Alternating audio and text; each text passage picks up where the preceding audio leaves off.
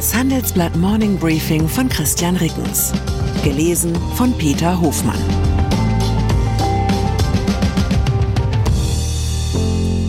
Guten Morgen allerseits. Heute ist Mittwoch, der 23. August, und das sind unsere Themen. Sauna. Sparkurs schürt Unzufriedenheit bei SAP. Skepsis. Ukrainer sehen ihre Lage pessimistischer. Insolvenz. PI-Gruppe stellt Zahlungen an Investoren ein. Nach einer kurzen Unterbrechung geht es gleich weiter. Bleiben Sie dran. Sie leben Fairness, Kultur und Werte? Zeigen Sie Ihr Engagement als Arbeitgeber und werden Sie Teil der Fair Company Initiative. Mit der Fair Company Initiative zeichnet das Handelsblatt Unternehmen aus, die insbesondere Berufseinsteigern und Young Professionals ein faires, attraktives Arbeitsumfeld bieten. Zu den entscheidenden Werten gehören unter anderem das Engagement für Mitarbeitende, Diversity und Chancengleichheit, Nachhaltigkeit und gesellschaftliche Verantwortung.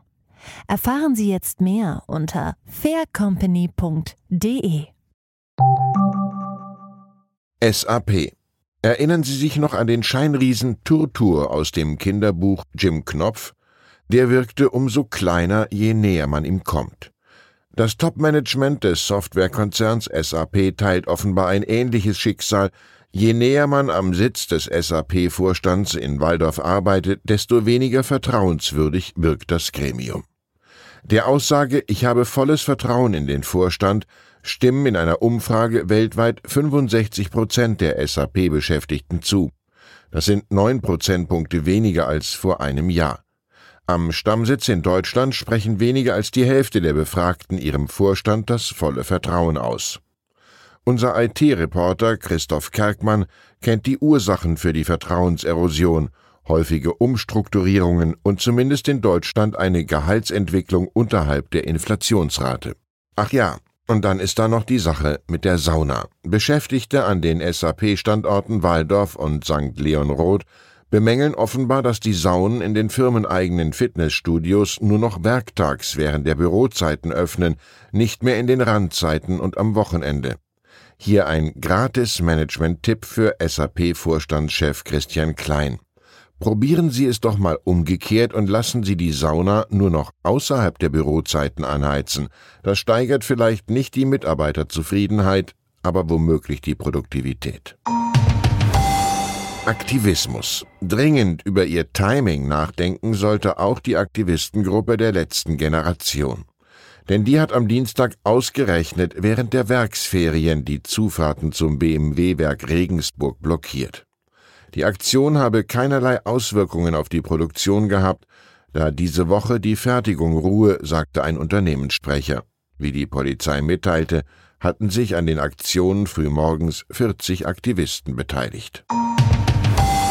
Immobilien. Deutlich folgenreicher verläuft die Pleite von fünf Firmen aus dem Geflecht der bayerischen Unternehmensgruppe Projektimmobilien kurz PI. Die PI-Fonds stoppen bis auf weiteres Zahlungen an Investoren, heißt es in einem Schreiben, das dem Handelsblatt vorliegt. Der Projektentwickler aus Nürnberg und Bamberg wollte Wohnungen und Gewerbeimmobilien schlüsselfertig bauen. Die PI-Gruppe verzichtete bewusst auf Bankkredite und sammelte das nötige Kapital stattdessen über Fonds ein. Die Insolvenz trifft etwa 30.000 Anleger, die rund 1,4 Milliarden Euro investiert haben. In den vergangenen Wochen rutschten bereits zahlreiche Projektentwickler in die Insolvenz. Weitere werden folgen, denn die Branche leidet unter einer Mischung aus hohen Finanzierungszinsen und steigenden Baupreisen. Ukraine in der Ukraine hat sich eine überwältigende Mehrheit gegen Kompromisse mit Russland im Austausch für einen Friedensschluss ausgesprochen. Den Umfrageergebnissen zufolge waren mehr als 90 Prozent der rund 2000 Befragten gegen Gebietsabtretungen. Knapp 74 Prozent schlossen einen Verzicht auf den Beitritt zum Militärbündnis NATO aus. Eine Reduzierung der Truppenstärke der Armee zu Friedenszeiten lehnten 80 Prozent ab. Zugleich sahen aber nur noch knapp die Hälfte der Ukrainer eine positive Entwicklung im eigenen Land. Im Dezember vergangenen Jahres waren es noch beinahe 60 Prozent. Damals hatten ukrainische Truppen gerade große Gebiete von den russischen Besatzern zurückerobert. Moskau kontrolliert derzeit fast 20 Prozent des ukrainischen Staatsgebiets. Eine ukrainische Gegenoffensive verläuft schleppend. Niederlande. Der Sozialdemokrat Franz Timmermans wird als Spitzenkandidat ein rot-grünes Bündnis in die niederländische Parlamentswahl Ende des Jahres führen.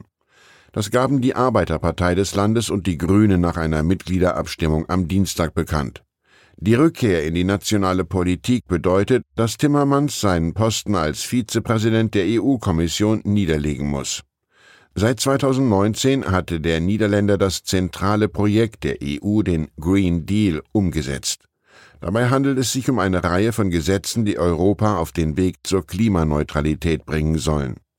Timmermans Aufgaben werden nun von Vizepräsident Markus Sefcovic übernommen, der bisher für die Beziehungen zu Großbritannien und der Schweiz zuständig ist. Die niederländische Parlamentswahl findet am 22. November statt. In Umfragen liegt das rot-grüne Bündnis Kopf an Kopf mit Mark Roters Liberalen und der Bauernbewegung BBB. Timmermans könnte also durchaus als Regierungschef auf die europäische Bühne zurückkehren. Tierwelt Bijuli Prasad, einer der ältesten Elefanten der Welt, ist im Alter von rund 89 Jahren in Indien gestorben. Das in Gefangenschaft lebende Tier sei friedlich in der T-Region im Bundesstaat Assam eingeschlafen, berichtete die Times of India am Dienstag. Sein genaues Geburtsdatum sei unbekannt, weil der Elefant ursprünglich in Freiheit geboren und erst später eingefangen worden sei, so ein Elefantenarzt gegenüber der Zeitung. Nach Angaben der Naturschutzorganisation WWF haben wildlebende Elefanten eine Lebenserwartung von etwa 60 bis 70 Jahren. Bijuli Prasad habe bis 2018 auf einer Teefarm arbeiten müssen. Das wackere Rüsseltier war bei seiner Verrentung somit bereits rund 85 Jahre alt, der Traum eines jeden Arbeitgeberfunktionärs. Ich wünsche Ihnen einen Tag, an dem Sie Ihre Freiheit genießen. Herzliche Grüße, Ihr Christian Rickens. Zur aktuellen Lage in der Ukraine. Elon Musk bestätigt dem Pentagon Putin-Gespräch. Laut einem Bericht des New Yorkers hat Tesla-Gründer Musk das Pentagon über ein Gespräch mit Putin informiert. Zum damaligen Zeitpunkt veröffentlichte Musk Lösungen für ein Kriegsende. Offenbar wieder Drohnenangriff bei Moskau. Nach Angaben des russischen Verteidigungsministeriums hat die Luftabwehr zwei weitere Drohnen abgeschossen, die auf die Umgebung von Moskau abgezielt haben sollen.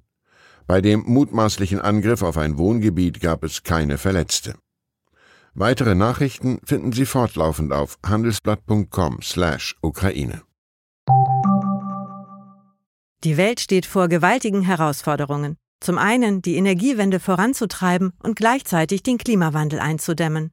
Und auch der Energieträger Wasserstoff gewinnt weltweit immer mehr an Bedeutung. Doch wie geht es weiter?